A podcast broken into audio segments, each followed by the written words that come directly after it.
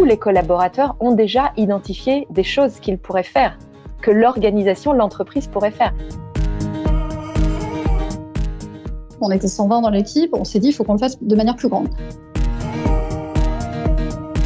Nous sommes très attachés à proposer, à participer à des initiatives qui non seulement euh, mobilisent des ressources financières au niveau de la société, mais également impliquent directement le personnel sur la base du volontariat. C'est aussi une occasion de faire quelque chose ensemble, dans une même direction, et en plus, avec une vocation euh, bienveillante, sociale, humanitaire, devrais-je dire. Grâce à la mise en place de réseaux autour d'une cause ou d'un hobby, les collaborateurs des entreprises deviennent des communautés. Ils font vivre l'entreprise autrement que par leur travail quotidien, ils créent des liens et font bouger les lignes dans leur organisation.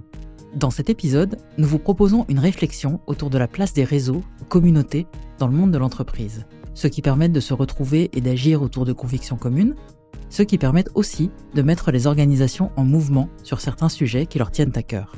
Pour cela, nous discutons avec Gwenola Blick, cofondatrice d'Alumni for the Planet. Nous échangeons avec Isabelle Copin-Dumay, l'une des fondatrices du réseau LNU, le réseau féminin d'EY. Et puis nous nous entretenons avec Catherine Broncard et Frédéric Ganet, de l'entreprise Bocard, qui évoquent avec nous la manière dont ils rassemblent les collaborateurs de l'entreprise autour d'initiatives solidaires. Chacun et chacune apporte son point de vue sur la place et sur l'importance des réseaux dans les entreprises. Vous écoutez mieux, le podcast qui interroge le monde du travail.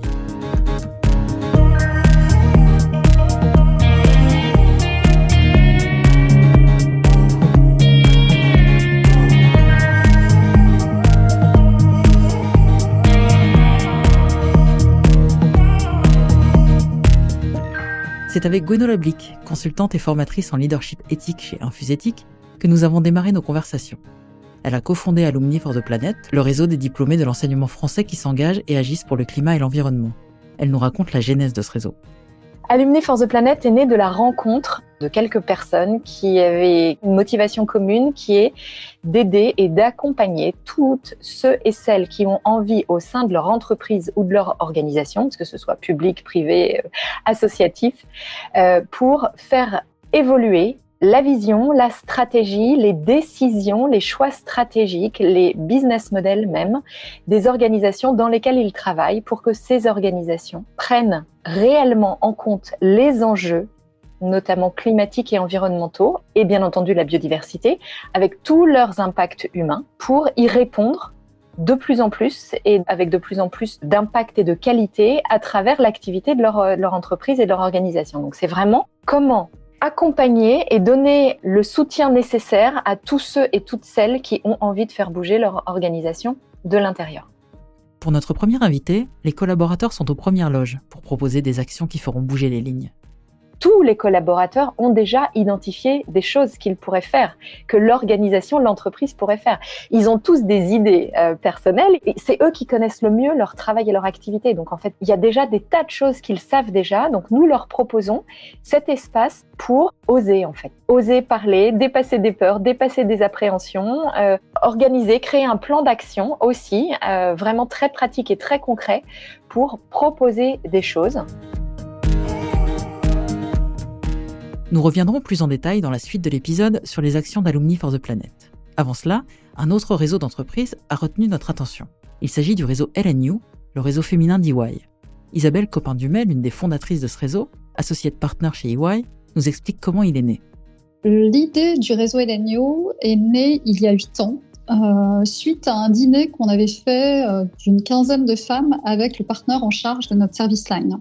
Lors de ce dîner, on avait euh, préparé un certain nombre de thématiques, notamment sept. Et on s'est dit, bah, en un dîner, on n'aura jamais l'opportunité euh, d'aborder les sept thématiques qui nous tiennent à cœur. Et on avait donc décidé de les tirer au sort au fur et à mesure euh, du dîner.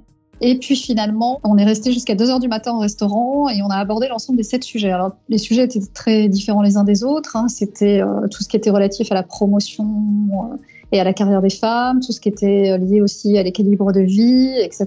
Et dès le vendredi, ça avait eu lieu le mercredi, dès le vendredi, euh, le partenaire en charge de l'équipe a mis en place des actions très concrètes auprès de son équipe de management. Et on s'est dit, bah, c'est plutôt sympa de sa part euh, d'avoir pris conscience d'un certain nombre de choses et de mettre en place déjà des actions euh, dans la foulée. On s'est dit, il faut qu'on partage avec l'ensemble de l'équipe euh, les différentes choses qu'on a partagées avec lui et euh, les actions qu'il est en train de mettre en œuvre suite à, suite à ce dîner. Et donc, on s'est dit, on va rassembler les, les plus jeunes de l'équipe et puis on, on, va partager ça avec elle. Et de cet échange est née l'idée de faire quelque chose de pérenne et de continuer. Et effectivement, un réseau pérenne a vu le jour quelques mois après.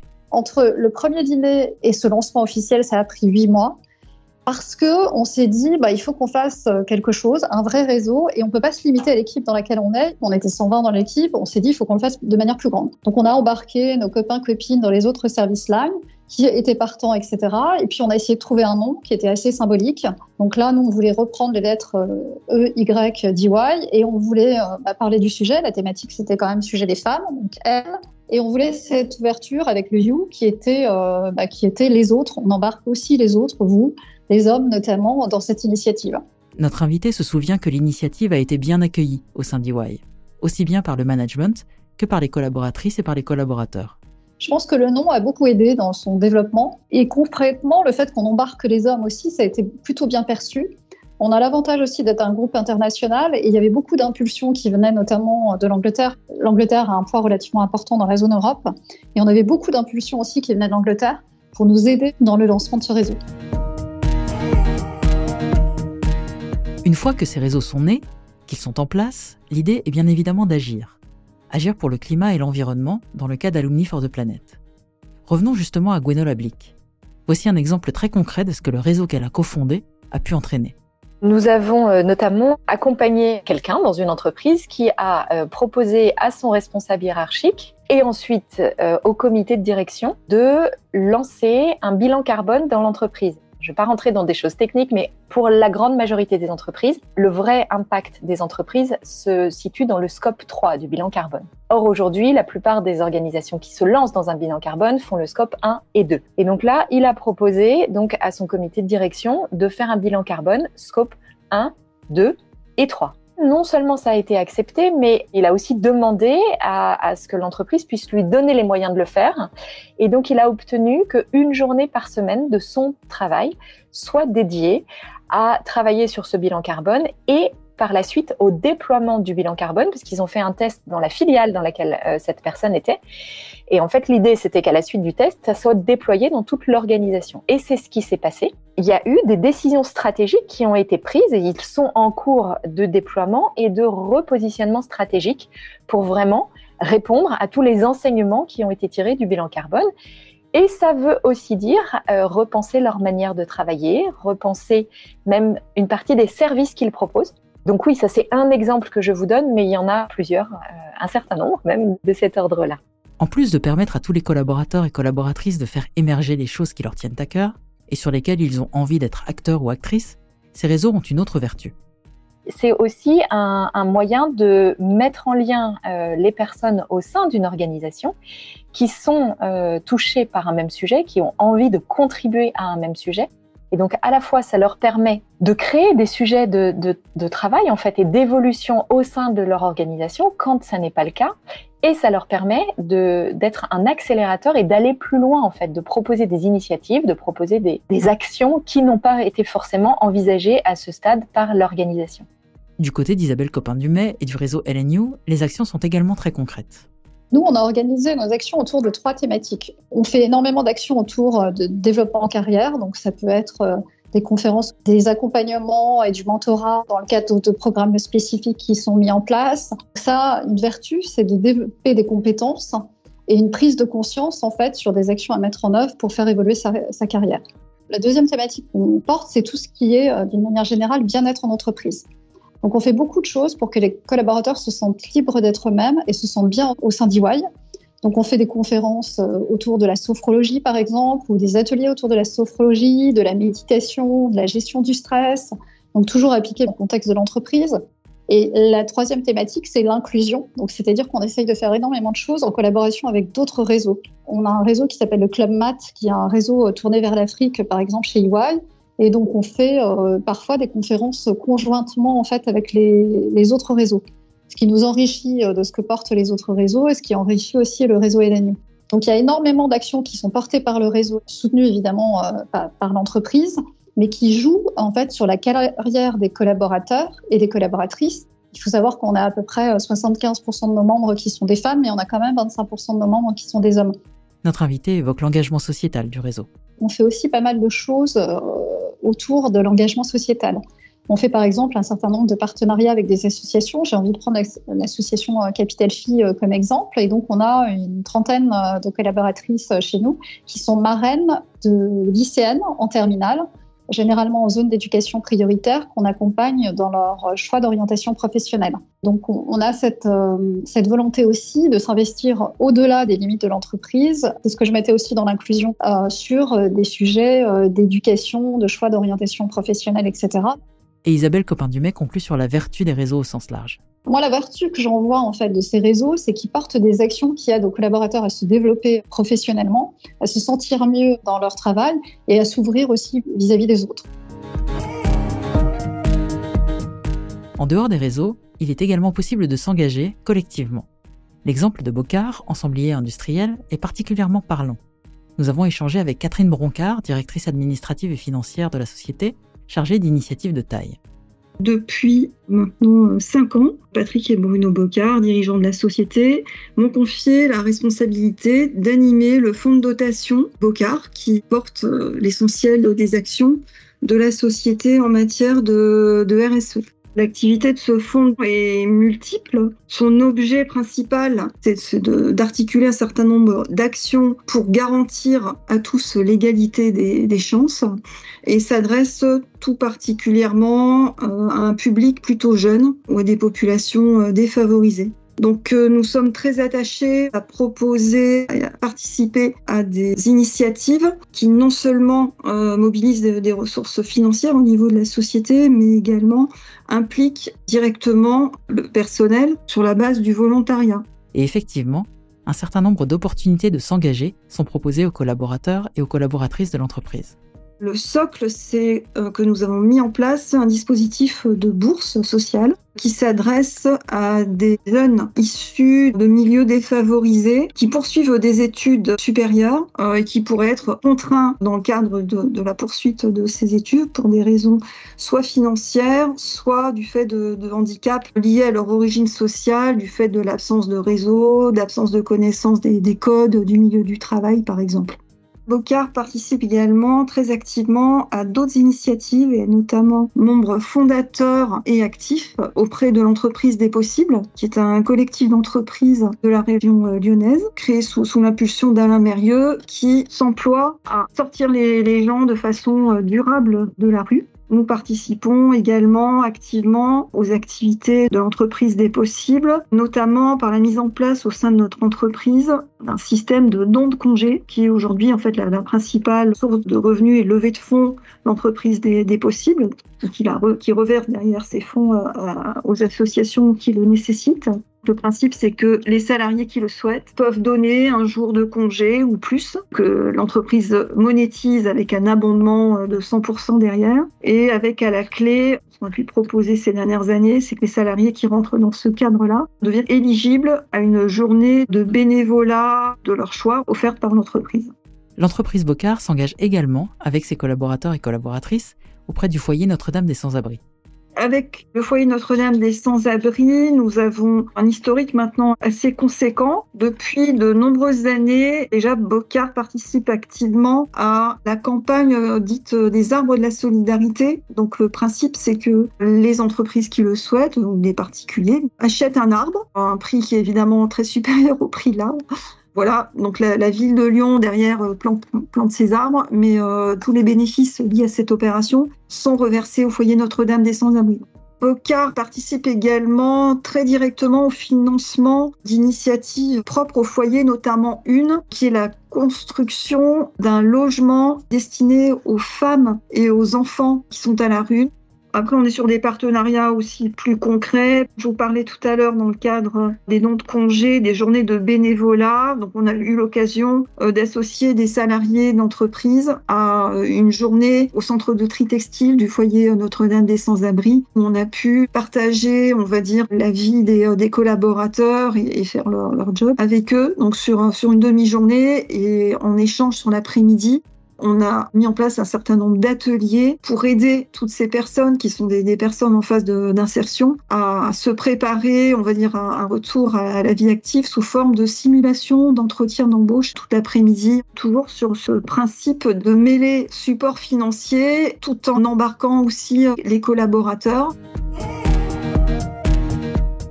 Une question nous vient en tête lorsqu'on aborde ce sujet des communautés en entreprise, surtout ces dernières années. Est-ce que les organisations vivent l'engagement comme une composante importante de leur identité et de leurs actions? Je ne sais pas si les entreprises le vivent à ce stade comme euh, une composante euh, importante et qu'elles ont besoin de prendre en compte. Maintenant, ce qui est certain, c'est que aujourd'hui, on voit deux choses. Alors, pour ne parler que de la France, euh, il y a les phénomènes de, alors moins forts qu'aux États-Unis, mais il y a le, le grande démission, il y a le conscious quitting maintenant et qu'en fait aujourd'hui les collaborateurs, hein, les, les, salariés qui ne sont pas en accord avec les valeurs ou avec le fonctionnement ou avec ce que crée, ce à quoi contribue leur organisation, soit s'en vont, ces personnes, c'est celles qui viennent nous voir en tout cas chez Alumni for the Planet, elles n'ont pas envie de partir, elles se disent, moi, en fait, avant de partir, j'ai vraiment envie de me donner les moyens de faire bouger les choses. Et Gweno Lablic partage un exemple précis.